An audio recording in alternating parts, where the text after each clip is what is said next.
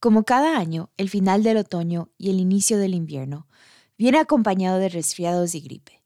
Sin embargo, este año está registrando un gran número de niños infectados con el virus respiratorio sincitial o RSV. Hoy les contamos qué es lo que está causando esto y cómo pueden protegerse. Bienvenidos a ¿Qué onda, Michigan? Un podcast de WKAR. Soy Michelle Polo, brindándote todas las noticias de la semana, entrevistas y reportajes relevantes para la comunidad latina de Michigan. Es viernes 18 de noviembre del 2022.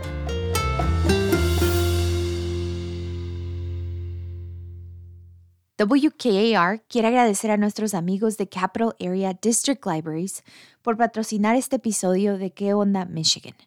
Aquí puedes encontrar libros en español, películas, música y mucho más en la colección de idiomas del mundo. Para saber más visita cadl.org.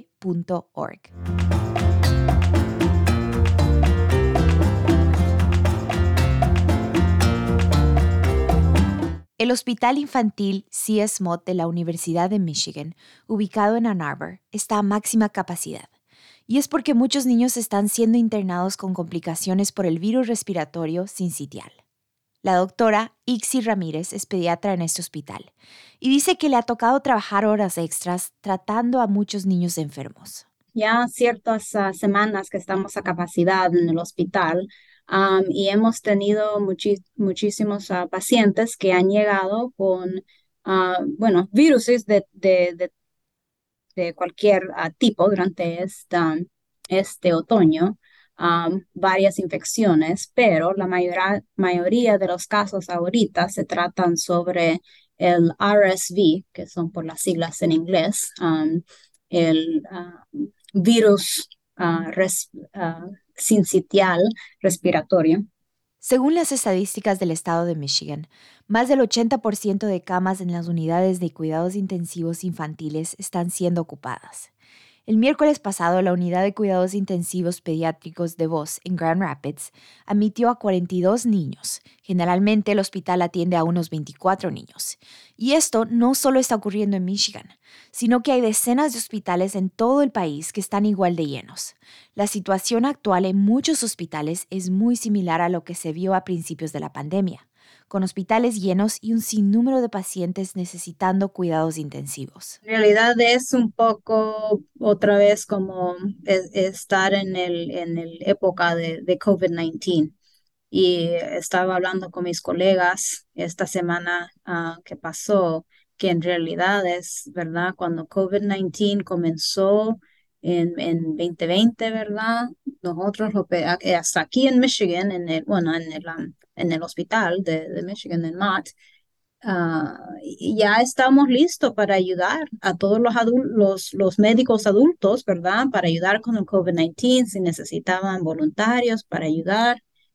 Y ahora nosotros estamos en ese mismo, esa misma situación pero no tenemos la ayuda, hay veces, ¿verdad?, de los, de los otros médicos que, que nosotros íbamos ya listos para ayudar. Y ahora estamos en esta situación, casi lo mismo de COVID-19, esperando la ayuda. El virus respiratorio sincitial, que también es conocido por sus siglas en inglés como RSV, es un virus común que empieza con síntomas parecidos a cualquier resfriado la diferencia es que debido a una fuente común de infecciones pulmonares, puede provocar graves enfermedades en bebés y niños pequeños durante esta época. Bueno, es un virus que es un virus común, es un virus bien común. la mayoría de la gente en su vida tal vez la ha adquirido el, el, virus a un tiempo en su vida. La mayoría del tiempo los niños, ¿verdad? Son los primeros que tal vez tienen el, el RSV cuando están de un año, dos años o de edad escolar. Y cuando uno lo tiene ese virus por la primera vez, tal vez eso lo protege por un tiempo, un tiempito, pero en realidad uno puede tener este virus bastante de veces en su vida.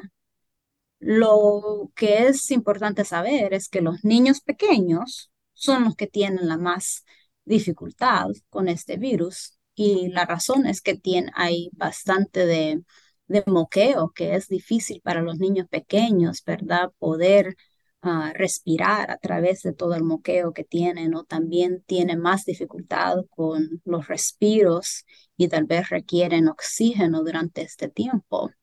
Pero en realidad cualquier persona de cualquier edad puede tener el RSV. Y es común como, como, la, como la gripe, es, es casi lo mismo como eso.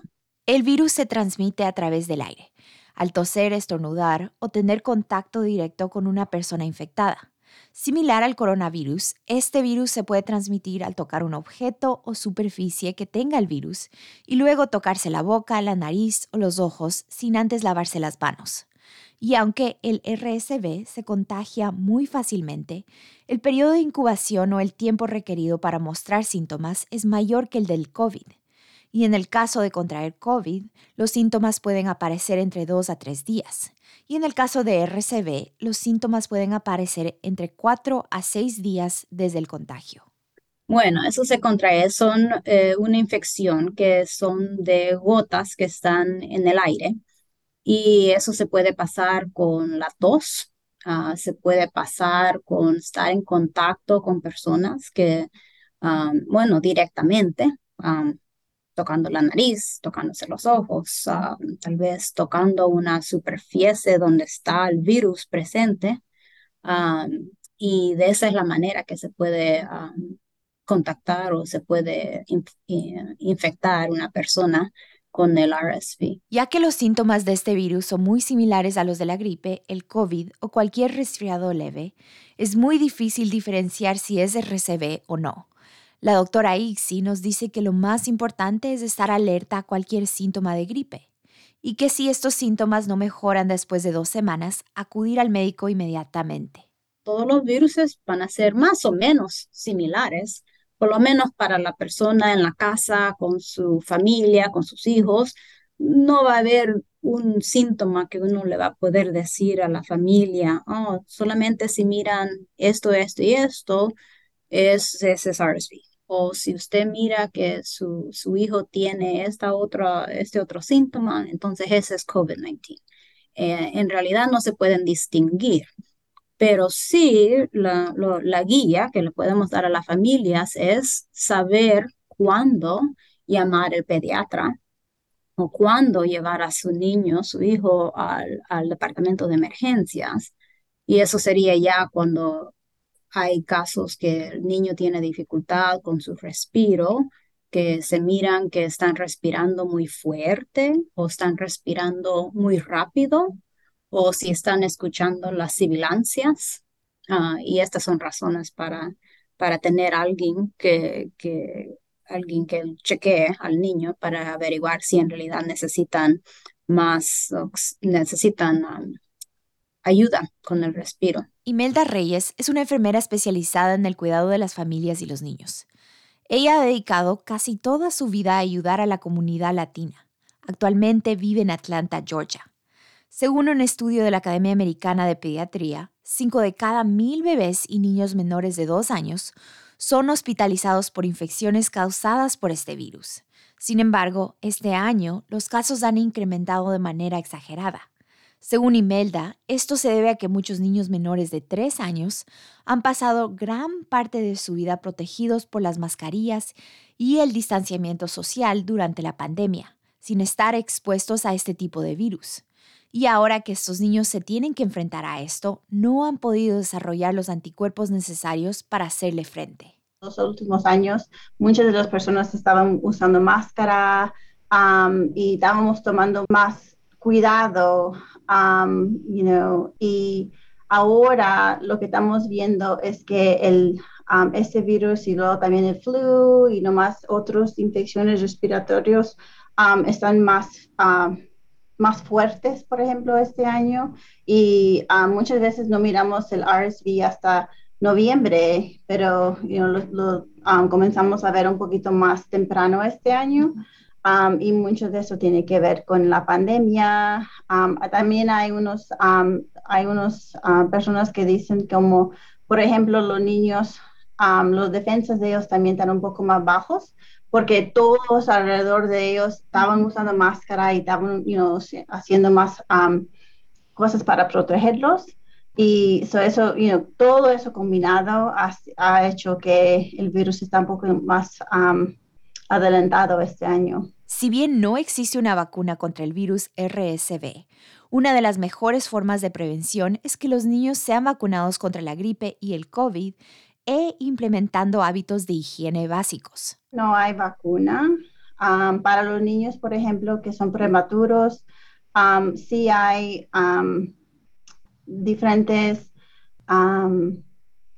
maneras que podemos protegerlos a ellos con diferentes medicinas que no son vacunas, por ejemplo, son un poquito diferentes, pero son bien caros y so, una persona tiene que ser prematuros y luego también tener otras condiciones para, para que le den esa medicina. So, como no tenemos vacuna, la única cosa que podemos hacer es cubrir you know, las bocas, por ejemplo, si estás tosiendo, lavarte bien las manos, no besar a los niños you know, en la carita y, um, you know, no dejar que los adultos o los niños que estén malitos eh, se acerquen con los bebés a menos de dos años.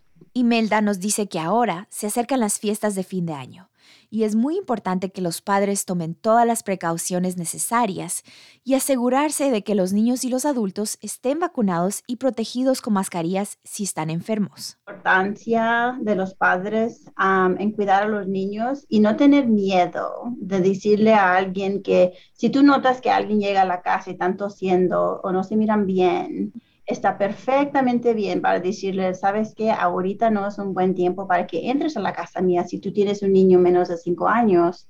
Um, you a lo mejor cuando te sientes mejor puedes regresar.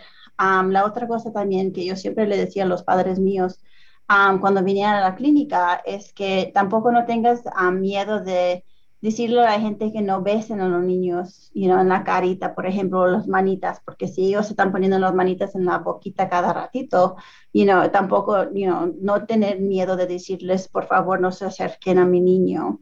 Um, so eso fuera la cosa más importante. Um, y luego nomás si, si comienzan con síntomas, cuidarlos bien y fijarse si comienzan a tener dificultad con, respirando, entonces hacer una cita para que le puedan dar cuidado un poquito más antes. En el peor de los casos, si un niño presenta fiebre y tos severa que no le deja respirar, o si está respirando muy rápido y le cuesta respirar al levantarse, Imelda dice que es importante dirigirse a la sala de emergencias del hospital más cercano. Este episodio lo produje yo, Michelle Yokishpolo. Sofía Mireles es nuestra asistente de producción. Lo editaron Pablo Castro y Karel Vega. Encuéntranos en todas tus plataformas favoritas de podcast. ¿Qué onda Michigan? es una producción de WKAR. Asegúrate de seguirnos en Facebook buscando ¿Qué onda Michigan? También puedes escucharnos en la radio todos los sábados a las 9.45 am y los domingos a las 8 am, sintonizando la estación 102.3 FM o la 870 AM. Soy Michelle Yokishpolo. Hasta la próxima.